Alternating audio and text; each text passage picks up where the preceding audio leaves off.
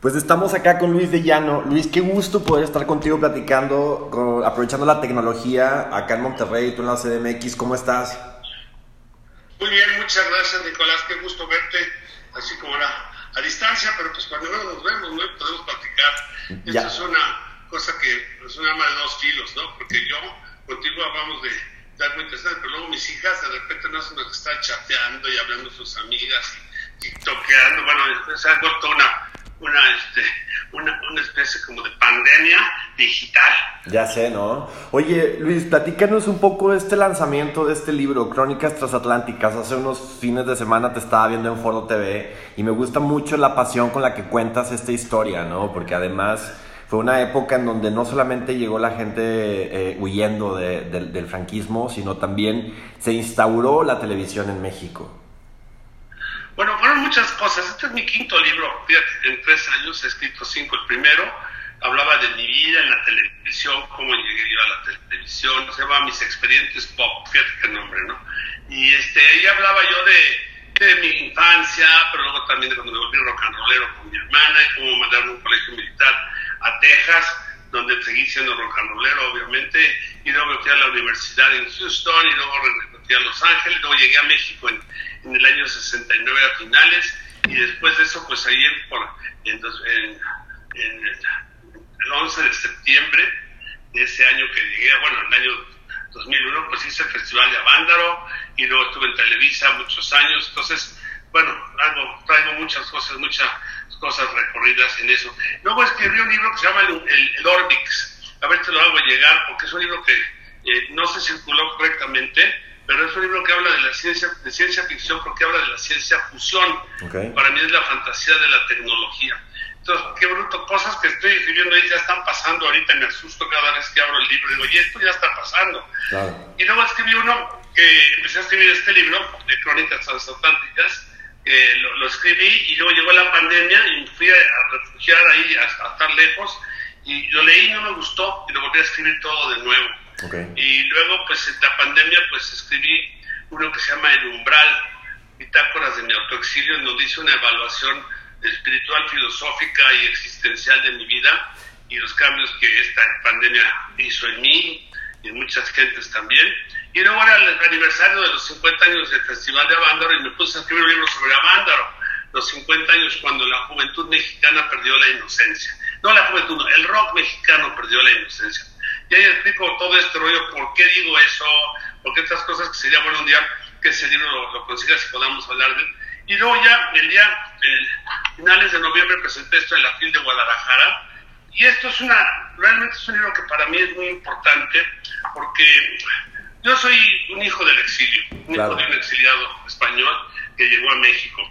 Y por muchos años tuve la intención de publicarlo, porque tenía muchas notas, muchas fotografías, muchos recuerdos. Y yo tuve la suerte de que mi padre murió muy, a los 97 años, pero todos los días, los últimos 10 años de su vida, yo llegaba a su casa y desayunaba con él y lo grababa.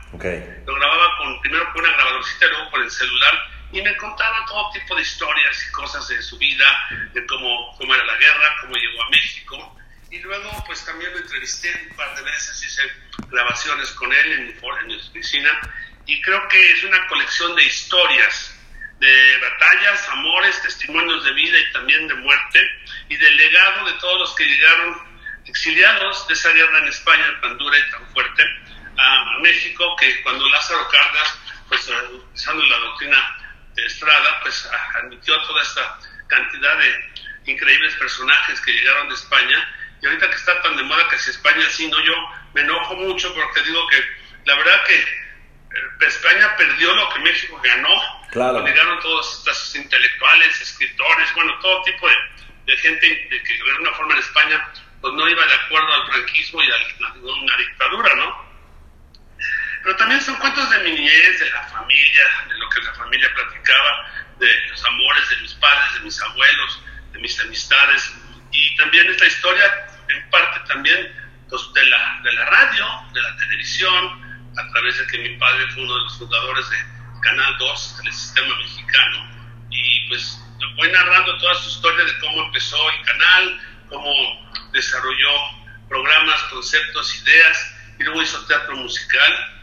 Y bueno, la familia que tengo es una familia espectacularmente diferente, porque mi madre, mi abuela era escritora y una escritora muy inteligente que escribió muchas novelas y adaptaciones. Mi madre fue actriz de cine también y también escritora. Mi hermana publicó un libro que ella escribió que se llama Mujer en papel, de sobre su vida. Un libro muy duro, pero muy interesante.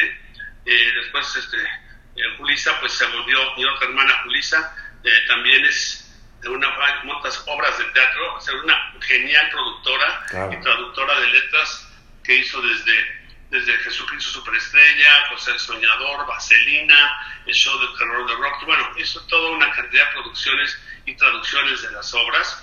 Y luego, pues, este, mi sobrino Benny, bueno, todos tenemos mucho que ver con todo. Y es que, Luis, eh, hace, hace unos meses estaba platicando con Benny precisamente con este nuevo track que sacó con, con Laureano Brizuela y le decía eso, ¿no? Que, que venían de una familia que pues es muy prolífica artísticamente. Y yo sé, Luis, que a tus 78 años y que tu mente geminiana, tu cerebro no para. Y, me agrada mucho que has creado infinidad de conceptos, no solamente televisivos desde el Festival Acapulco, sino hasta Timbiriche, pero fresas con crema. Es decir, ¿Cómo, cómo, está, ¿Cómo ha atravesado toda esta trayectoria desde, desde que empezaste hasta ahorita ya tus 78 años que, te, que pues regresas como a la pluma, ¿no? A escribir. Bueno, 77.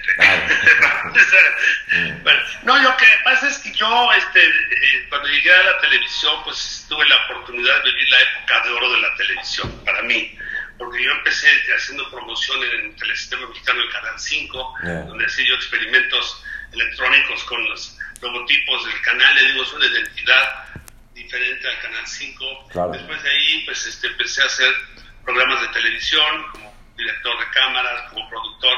Después hice lo de Avándaro, que se armó todo un escándalo, pero que ya verás en el libro que ojalá te lo puedas leer porque te lo quiero hacer llegar. Este, que pues, llegué yo feliz de del festival me dijeron, ¿qué hiciste? ¿Cómo es posible que hayas hecho esa orgía de droga? Momentito. Avándaro fue la primera, eh, digamos, agrupación de más de 500 mil jóvenes por razones no políticas. Claro.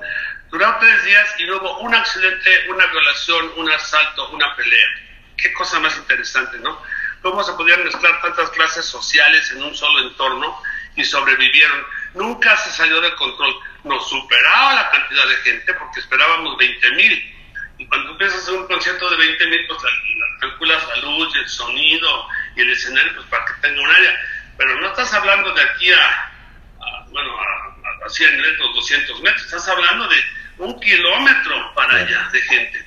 Y cómo pudimos nosotros mantener ese festival activo fue increíble porque pues todos se volvieron iguales porque llovía, estaban empapados, estaban llenos de lodo, compartían la comida, compartían todo y cuando querían ir al baño se hacían casita. O sea, hubo una verdadera hermandad ahí y quizás no había ningún artista famoso, eran los grupos del momento. Los más famosos pues no pudieron llegar o llegaron tarde o no quisieron ir. Entonces fue una etapa de mi vida muy importante y de ahí yo me vuelvo productor y director de muchos programas musicales, especialmente de los que venían de fuera de los españoles exiliados que también llegaron a un segundo exilio como Serrat, Víctor Manuel, Ana Belén, Paco Ibáñez, y, empiezo a hacer una carrera como director, productor en, Televisa. Ya Telesistema ya se había funcionado y se volvió Televisa. Y, ahí estoy haciendo musicales durante muchos años, conciertos de rock, este, especiales. Y luego en los ochentas me da por inventar grupos con, un equipo de gente, y ahí salen Timbiriche, Presas con Crema, eh, bueno, hasta Cabá salió de ahí, es una empresa que se llama Conceptos. Claro, pero también eh, cuando platicaba con Memo Méndez Guiú, o sea, supongo que era una mente creativa, un equipo creativo que se ponían a componer canciones que hasta ahorita siguen teniendo mucha relevancia, ¿no? Es impresionante cómo, cómo Timbiriche sigue siendo un producto que todavía sigue siendo rentable, ¿no? Eh, Gabá también. Es decir, ¿cómo, ¿cómo sabías tener esa agudeza o ese tino para saber que esto iba a tener éxito? Mira, yo voy a ser muy honesto contigo, como lo estoy con todo el mundo. Yo no los inventé, ya estaban inventados, los traían adentro, todos tenían talento. Hasta me hago la burla de que eran como el David de Miguel Ángel, que nada más era la piedra y había que pulirla un poco. Pero yo creo que los verdaderos genios detrás de Timbiriche, pues fueron los Memo Méndez Yus, fueron los Amparo Rubín, bueno, Kiko y Fernando Riva, Kiko Campos, bueno, los productores musicales que hicieron, Marco Flores, este, bueno, ellos son los que realmente para mí le dieron esa magia a Timbiriche, lo moldearon, porque nosotros, yo hacía la producción creativa, en la imagen, los programas especiales de televisión, les montaba todo, conseguimos coreógrafos, les dábamos clases de canto, les dábamos clases de todo a todos, y había una disciplina como tú ves ahora estos grupos de K-pop, que son casi militares porque los entrenan con una firmeza muy grande, pero todos los chavos eran encantadores y lo más increíble es que todos han hecho carrera. Hasta los Garibaldis, tú quieres decir, ese, que hicieron eso. ¿Por qué? Porque teníamos, aparte de tener unas instalaciones que hicimos en, conceptos, teníamos muy buenos maestros, teníamos muy buena actitud, teníamos muy buen management. E, era una cosa interesante porque había programas musicales en la mañana, en la tarde, en la noche, y necesitábamos crear artistas. Claro. Y luego el señor Escarra me dijo un día, haz grupos para que ahí saquemos solistas y luego hagamos actores. Mm. Y entonces fue una, una, forma que funcionó porque todos los timbiriches, todos hicieron telenovela. Y luego los que seguían, porque aparte Timbiriche fue un fenómeno en el sentido de que fueron generaciones que crecían con ellos. Hubo como cinco generaciones de Timbiriche de edades diferentes. La infantil, la, la, la puberta, como digo yo, la, la, la generación puberta, luego la generación de teenagers que empezaron eso, hasta adultos jóvenes. Entonces, estuvimos cuántos años, desde el 80, todavía hasta el año 2000, hicieron giras y todavía Ben y Alex y Sasha se juntan ya hacen esto y a rato estarán reuniéndose otra vez. Lo único que no han hecho es una biopic como Luis Miguel eso, porque realmente una, una, una serie con ellos no es como Luis Miguel, no hay una historia de carnita que contar. ¿Por qué? Porque ellos no cantaban canciones más que muy puras, muy simples, que todo el mundo coreaba. Te voy a decir un secreto, no se digas a nadie. Todos los grupos ochenteros que pegaron, la fórmula era que todos eran corales. O sea, no había un solista nada más frente de todos, eran todos, cantaban a coro casi todos, y de repente había una parte que, interpretaba un solista ahí, pero eso lo cantaba la gente. Entonces tú llegabas al Auditorio Nacional y veías toda la gente, la gente no iba a ver a Timbiriche, iba a ser Timbiriche y se paraban y cantaban y hacían las coreografías, se movían en todo esto. Entonces fue un fenómeno increíble que creció y contagió. De ahí surgieron tantos grupos, cuando tenía un grupo de, de chiquitos, se llaman Kids, de donde salió Sherlyn, todas las, tengo la lista de artistas que es increíble, ¿no?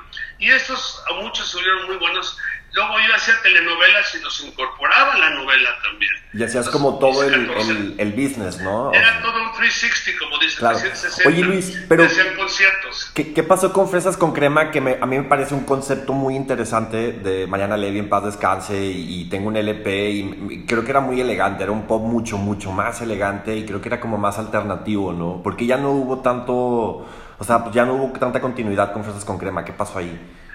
Bueno, sucedió que, con Crema, eh, eh, para mí es el único grupo que no hizo realmente una, una telenovela conmigo, quizás individualmente los hicieron. El único grupo al que no le hicimos una producción completa, sí hicieron giras, sí se presentaban en muchos lados, eh, de alguna forma hacíamos unas combinaciones en el Teatro de la Ciudad, o hacíamos cosas en giras, en que ellos eran teloneros y abrían los shows.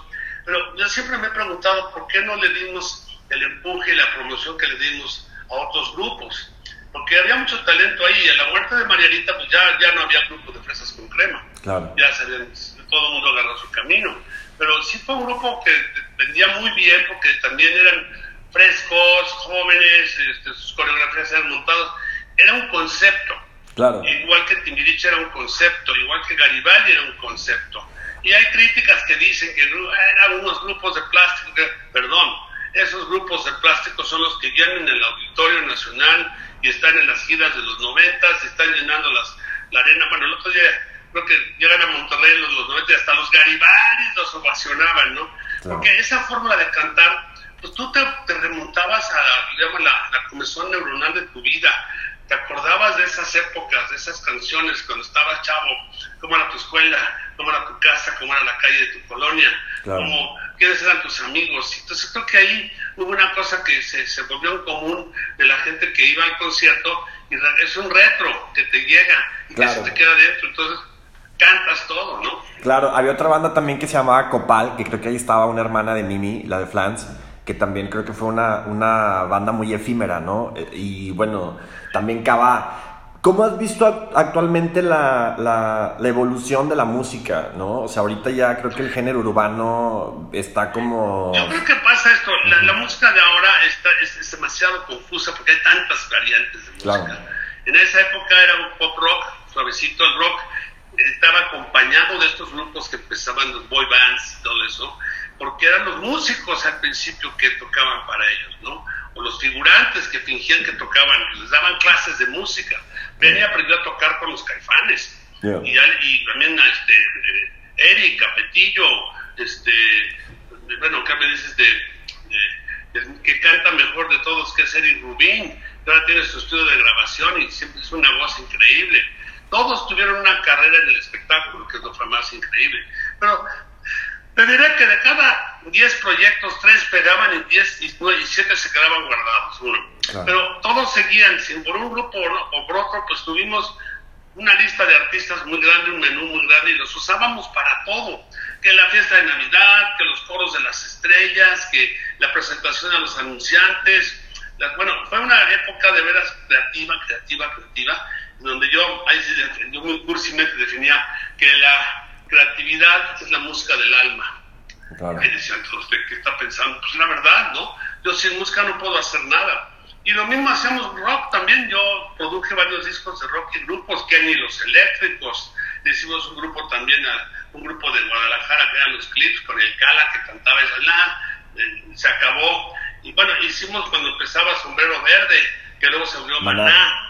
Bueno, todos empezaron con nosotros haciendo una serie de proyectos, bueno, hasta la botella, hasta botellita de Jerez, nos metieron una novela, hasta Arjona, Arjona me hizo los temas y cantó de acor y cantó una canción de Alcanzar una estrella, porque hacíamos también conceptos de novelas muy juveniles alrededor de los grupos. La única novela, la última fue la de Atrévete a Soñar, que fue un impacto muy grande, pero antes de esa una que se llamaba Década, de un grupo que, que fracasaba, pero estaban ahí pues gente muy importante que tuvo que ver en, en, esa, en ese concepto de, de, serie. Estaba Pedro Fernández, bueno, todos los que tuvimos en, en diferentes horas se volvieron actores, hacen sus propias giras, hacen sus propias obras de teatro. Yo extraño mucho esas, esas, esas eras de, de, eso, porque había izquierdas que te apoyaban. Claro. Y luego había una necesidad de crear talento para se dio imagen al canal de las estrellas, porque era lo que más imagen tenía por sus artistas. De acuerdo, y aparte ahorita la distribución de la música es distinta, ¿no? Ahorita ya todo es un single y Spotify te va manejando toda la información, la radio ya no es como el medio principal para posicionar un tema, eh, antes escuchabas un disco y le dabas vueltas meses y meses y meses y se creaban ídolos, ahorita ya pues hay mucha oferta musical. Eh, y también, Luis, creo que, pues, o sea, ahorita ya no estás en Televisa produciendo, o sea, creo que también las cosas han cambiado, ¿no? Un poco. Pues es que, mira, eh, cambió toda la forma de la música, el formato, porque ya no hay programas musicales. Claro. Hay, hay, videoclips, hay canales de videoclips, está en TV, está Telehit, Ritmozón, es la, la, forma que ahora... Pero te voy a decir algo importante. El rock and roll, aquel rock and roll sesentero de mitades de los, de los sesentas, todo ese rollo de los le cantaba el amor, todas esas canciones que había de los grupos, La Popotitos, La Pólvora, ¿te acuerdas? Este, la Chica Alborotada, le cantaban canciones, baladas, todos estos grupos tuvieron cantantes, se vieron famosos ya como solistas, Enrique Guzmán, César Costa, bueno, una infinidad de artistas.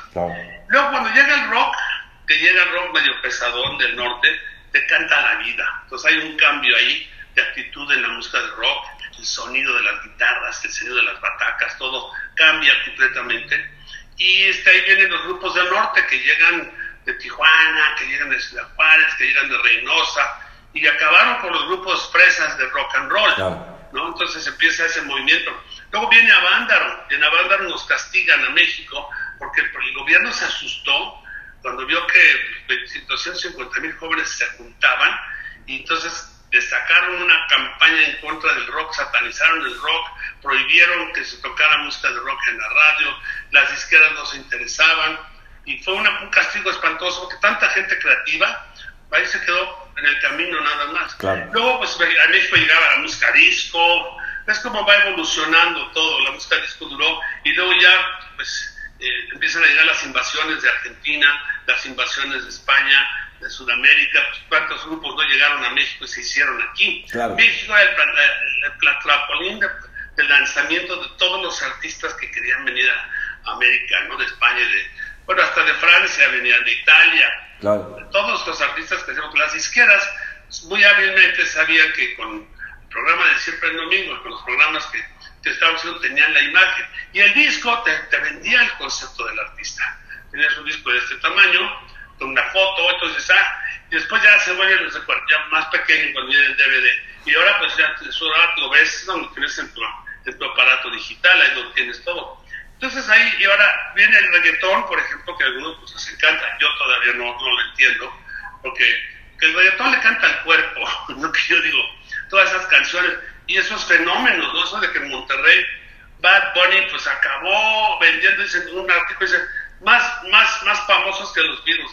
Famosos sí, no me talentosos porque no lo pueden comparar. Para mí los virus fueron realmente unos poetas, unos poetas completamente del siglo XX. Y en el siglo XXI, pues imagínate los cambios que vienen en la música, de todo esto. Y seguirá evolucionando. Entonces, interesando un poquito al libro, pues mi padre empieza, a, después de que llega de España, empieza a trabajar en la XW, en la radio, allá en los 40, entonces descubre artistas también, está metido ahí, hace programas. Él, él inventó el monje loco, no el monje moco, el monje loco, que era uno, se lo fusilaba de que de cuentos de Poe o de H.P. Lovecraft, entonces hacía ese programa en la W y hacía programas musicales con Agustín Lara. Bueno, era un hombre que estaba metido en esto, luego se fue a Nueva York a trabajar y regresó a empezar la televisión en México, el Canal 2. El Canal 2, pues este, se fusiona después con el Canal 4 y se vuelve Telesistema Mexicano incluyendo un canal de, Monterrey, de Grupo Monterrey que era el Canal 8, donde yo hacía pues, mis programas ahí cuando me fui con mi papá al principio. Y yo seguía con mi rock and roll todo el tiempo, ¿no? Hacía un programa que se llamaba Alta Tensión, que era alta tensión porque me agarraba yo, me iba yo a Los Ángeles y compraba videos de grupos y los metía como videoclips y agarraba todos los grupos que había en México. Los, de alguna forma defendía el rock toda mi vida en ese sentido. Y pues los tiempos van cambiando, van evolucionando mi padre empieza a hacer una gran carrera de producción del telesistema mexicano, pero el libro habla de su vida, como empezó en la televisión, empieza desde la guerra civil de España, desde mi abuelo era general, un general muy grande, muy importante, que fue traicionado por sus mismos compañeros. Empezó mi, mi abuelo empezó la guerra y había sido compañero de Franco. Entonces, cuando tiene que emigrar a México, porque pues, en esa época fue una guerra entre hermanos, y que si perdió la República, por razones políticas, lo que quieras, pero también perdió porque los alemanes pues hicieron de España el campo de práctica de todo su armamento para la Segunda Guerra Mundial. todo el armamento, los aviones, el equipo, los tanques, pues acabaron con, los republicanos. Entonces mi padre, pues este, también tengo muchas anécdotas de él en este libro. Por cierto, lo recomiendo, ya tienen que tenerlo por allá, porque se van a, no, solo está, no es un libro de, sí es un libro de historia, porque habla de la historia de México de los 40 en adelante, pero también te ubica en la historia de dos familias y cómo esas dos familias viven en espectáculo y se mantienen. Y tiene momentos también muy duros, duros y tiernos, donde la, lagrimita a veces sale, ¿no?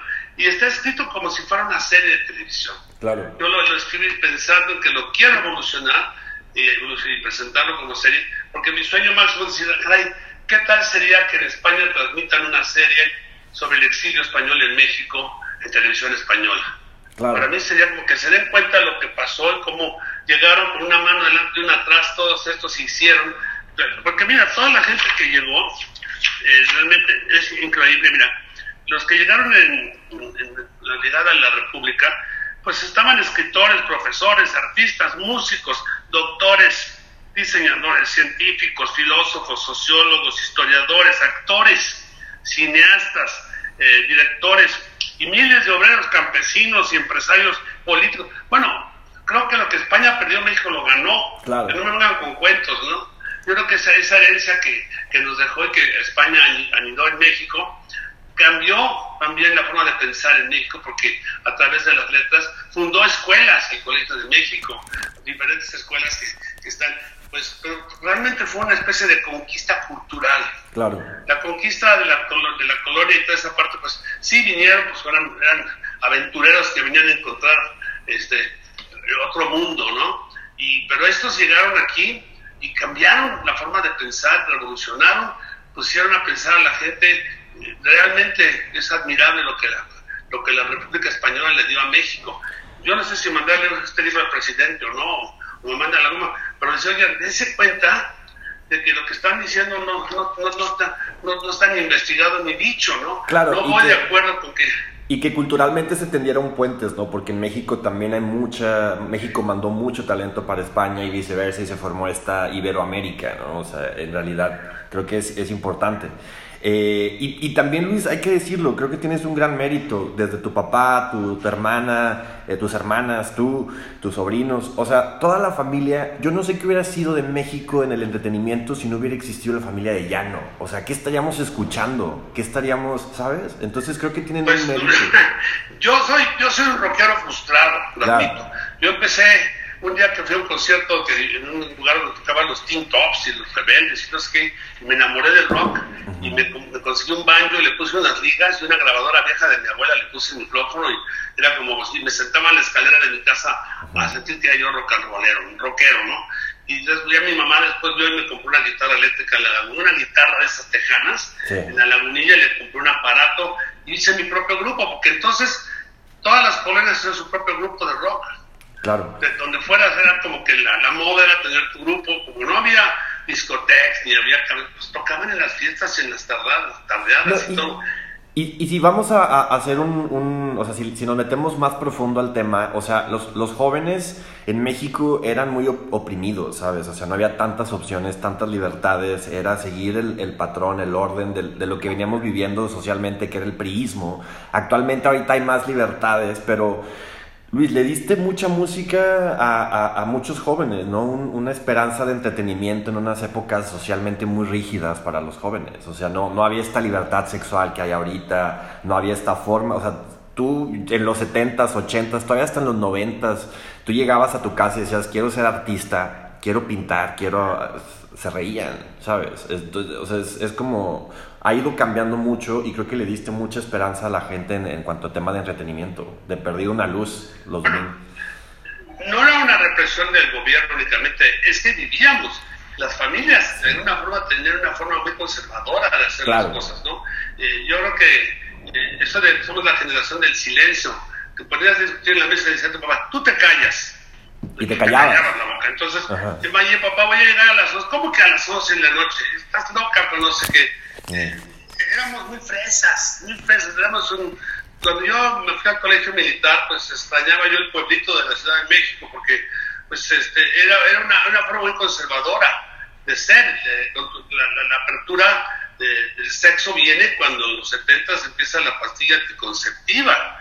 Pues yo de chavo, pues obviamente con tu novia de manita sudada, pues este, pues sí tu besito y eso, pero más allá no pasabas de eso. Entonces llegaba un tío que te llevaba a estrenar a un prostíbulo. Entonces yo me acuerdo cuando tuve mi grupo de rock con que nos contrataban de los burdeles a tocar y si nos aplaudían nos sentíamos felices, ¿no? ¿Cómo se llamaba ese grupo? Ese grupo se llamaba Los, los Spitfires. Spitfires, sí. Es un nombre que mi, mamá lo inventó. Y mi madre muy hábilmente inventó, nos pensó las guitarras y los amplificadores para hacer la carrera de Julissa. Claro. Y yo pues desde que salió ahí, saliendo aquí yo que me hicieron consejo familiar y me mandaron, pero seguí haciendo música.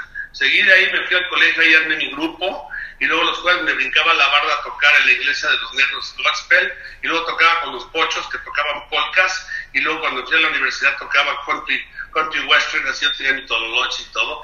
Entonces siempre estuve metido en la música, pero pues nunca grabé un disco, nunca fui cantante, este, sí me dio por estar del otro lado de la cámara. Claro. Por eso me dio esa, esa, esa hambre de, de siempre estar apoyando a los jóvenes, de siempre apoyar la música, darles oportunidades a todos. Y la verdad es que me siento muy satisfecho porque lo, soy lo que soy gracias a todos aquellos que me encontré en el camino. Claro. Desde los primeros que pasé hasta los grandes. Bueno, yo me tocó hacer programas con Soda Stereo, me tocó hacer programas con Mecano. Hasta con artistas internacionales como Anton John, Tina Turner, me tocó hacer a Barry White. Bueno, según la época yo estaba metido en eso, ¿no? Estaba yo grabando un programa muy especial, luego hacer festivales de música, hacer de alguna forma las entregas de premios, bueno, inventamos todo lo posible que pudiéramos involucrar a la música y las disqueras apoyaban a un grado, pero nosotros teníamos la obligación de ser productores también 360. yo hacía una novela y decía, bueno, tengo que hacer todo. Tengo que hacer el grupo, la imagen, el guion, y luego tengo que hacer el disco, y luego tengo que empezar la gira, y luego el marketing, el merchandising. Bueno, era lo máximo de eso, aprender. La mejor escuela era la práctica en lo que estaba. Ya, ya por último, Luis, eh, ¿qué le dirías a tu madre si, si, pudieras, si tuvieras la oportunidad de volver a hablar con ella?